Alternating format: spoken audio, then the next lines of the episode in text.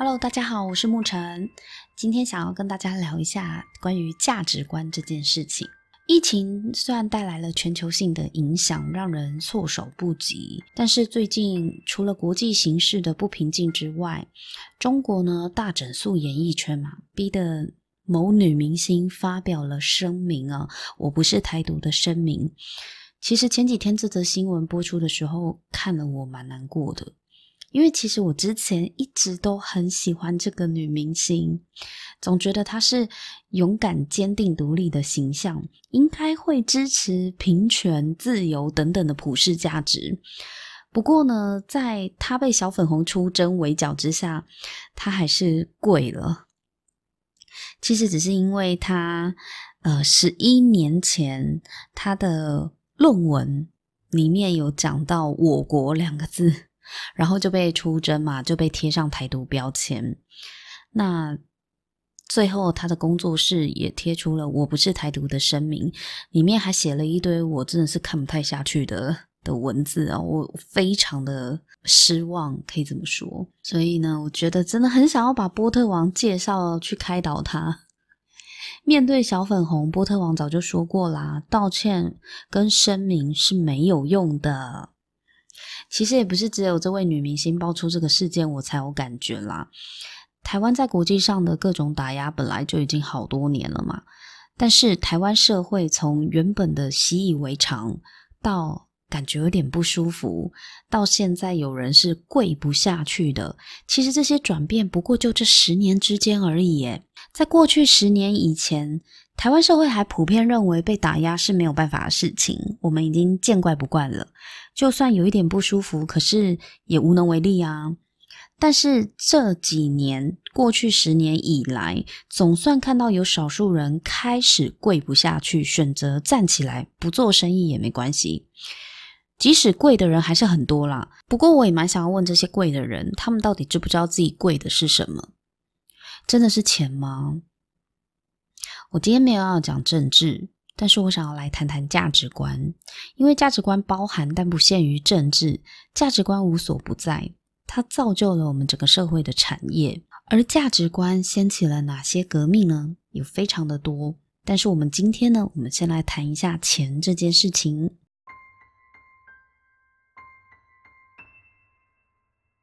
在战后婴儿潮掌控整个世界的时候，因为他们走过物资缺乏的年代背景哦，导致战后婴儿潮，也就是一九四六年到一九六四年出生的这一群人，他们所传递的价值观就是钱等于成功。这个世代本身也是被期许创造更多的财富啦，所以其实。这个一九四六年到一九六四年的这一群人，他们对世界的贡献呢，也是推动了经济繁荣发展了。价值观本身没有对错，因为那是相应当时的时代背景而生的。换句话说，那就是当时的人普遍会这么想、这么追求的。可是现今台湾社会的中坚分子，我们讲的是三十五岁到四十五岁的人。就是这一群战后婴儿潮的子女，所以我们承接了战后婴儿潮的思想，但却首先站上新世纪价值观变异的炮台去当炮灰，就是我们啦。三十五岁到四十五岁的人，我们呢就是第一线的炮灰。我们承接了上一代的思想，但是却无法立足于现代的社会。就是我们是面临价值观变异的第一群人哦。我就是很标准的1980年代后社会中间微胖职业妇女。此时此刻，我才体会到什么叫做中间分子。原来中间分子的真谛呢，就是工作你在做，责任你在扛，因为责无旁贷嘛。责无旁贷就是没有人可以替你扛房贷啦。然后呢，你赚的钱都花在别人身上。促进社会繁荣嘛。从我开始踏入职场的年代呢，我们那个时候刚毕业，所谓的梦幻工作指标呢，就是钱多事少离家近。所以选择工作的时候，第一个指标要看薪水。从此开启了我们为钱工作的人生。之后的转职也是啊，哪里钱多我就往哪去，没有人会嫌钱太多的。最近我在另外一个节目也访谈了一些来宾，聊到他们过往都曾经遇过一些很糟、很瞎的一些工作。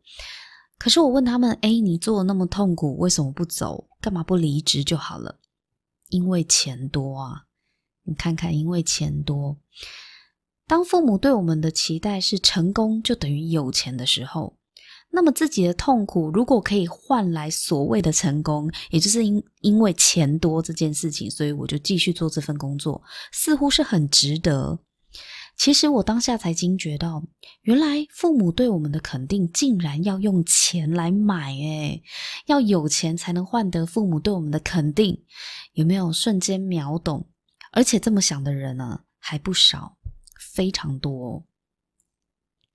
虽然从小到大的作文课就告诉我们，我们在写作文的时候要把成功的定义呢往精神层次上面写，但实际上踏入社会之后，就发现成功依旧是银行存款的金额嘛，依旧是要看每年扣缴凭单上面的年收入总额啊。可是八零年后出生的人发现，我们照着爸妈、老师那一辈教的那一套方法。可是再怎么努力也没有办法成为赚很多钱的人，该怎么办呢？他们的方法不管用的时候该怎么办呢？很多人都会问：“诶，我不知道我要做什么工作，诶，有没有越来越迷惘？”但我觉得其实这句话问了一半而已。问这句话的人背后应该是要问说：“我不知道我要做什么工作才能赚很多钱。”如果一个人过去他都是因为薪水而选择工作的话，久了他发现，哎，这个工作不是我想做的。但是他在转职上面，他又不知道他要转往哪一个工作，他已经不知道除了钱之外，他在选择工作的时候还要评估什么东西。即使有人会告诉他说，你就追寻你的心啊，发挥你的热情所长啊。可是他过去的热情就是每个月月初的时候领薪水去刷账本而已啊，因为当时钱多事少离家近，他选择的就是钱多嘛。有一句话叫做“穷的只剩下钱”，我现在慢慢可以体会，当工作的选择也是穷的只剩下钱可以选的时候，那种孤寂、那种惆怅的感觉。好像你只想赚钱，但其实是你不知道除了钱之外还有什么值得追寻。我觉得现在这个社会，你越不敢得罪，你就谁都得罪了啦。在上个世纪中国劳动力崛起的时候，确实吸引了无数的外资到中国去设厂嘛，大赚人民币。说真的，人民币很香，到现在依旧是啊，毕竟人多市场大嘛。以前不觉得做生意跟政治立场有什么关系，只要切分清楚，不要互踩底线就好。处于一个有有模糊地带，大家都不说破的一个恐怖平衡，就是大家都知道这个底线不能谈，所以我们彼此就不说，偶尔踩到了也是打哈哈就带过。可是现在你在中国做生意，你以为你只需要交换的是你的政治立场吗？错了。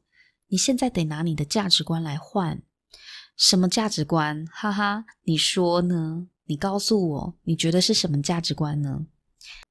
如果你是在自由社会长大的，那么那些你没有办法认同的价值观，现在你都得被迫接受，因为这就是中国政府需要你付出的代价嘛。你要跟他们做生意，你要赚他们的钱，他就是要你拿价值观来换呐。这个市场太大了。大到你没有主导权，只能被迫妥协，因为你牵扯到太多人的利益。不过好在这个社会，除了不买最大之外，不卖也最大。但你愿意选择不卖吗？你够胆选择吗？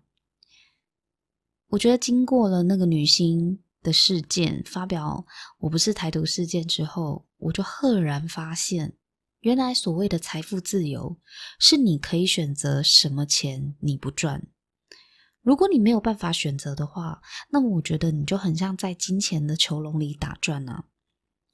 这位女星工作室发出的“我不是台独”宣言，我猜应该是经纪人基于商业考量而做出的声明啦，看得出来。那目的也是希望可以避免解约嘛，因为一堆厂商面临解约的时候都是要付违约金的。高额的违约金，说穿了，你就是会失去钱，你会损失钱，不仅赚不进来，还会赔一堆出去。但是历史已经告诉了我们，往往你越怕得罪谁，你就谁都得罪了嘛。所以这个女星工作室声明一贴出来，揶揄挞伐的各界声音也接踵而来啦。而且，你对于小粉红贴出这个声明到底有没有用哦？我我觉得效果可能不大啦。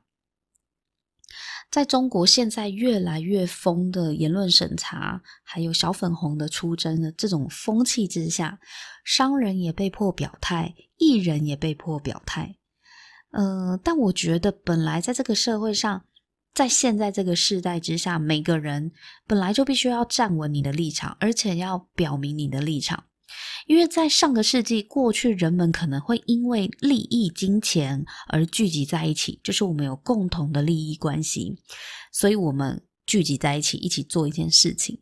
但是现在你要聚众，你要汇集人气，你要聚集在一起，跟你去做某一件事情，已经不是只有金钱利益了，而是要表明自己的价值观。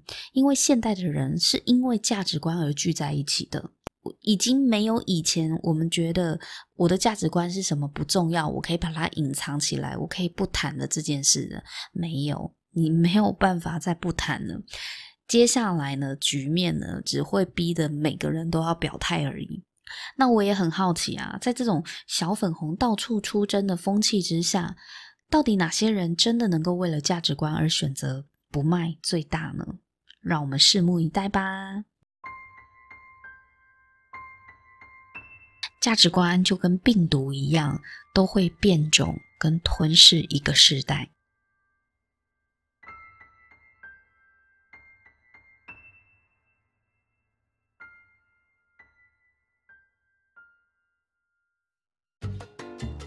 不知道今天听完这一集的你有什么样的想法呢？也欢迎你到我的 IG 跟我一起分享哦。期待你来我的线动跟我一起玩。如果你喜欢我的节目的话呢，也希望你可以支持我到 Apple Podcast 给我五星评分和留言。那我们就下次见喽，拜。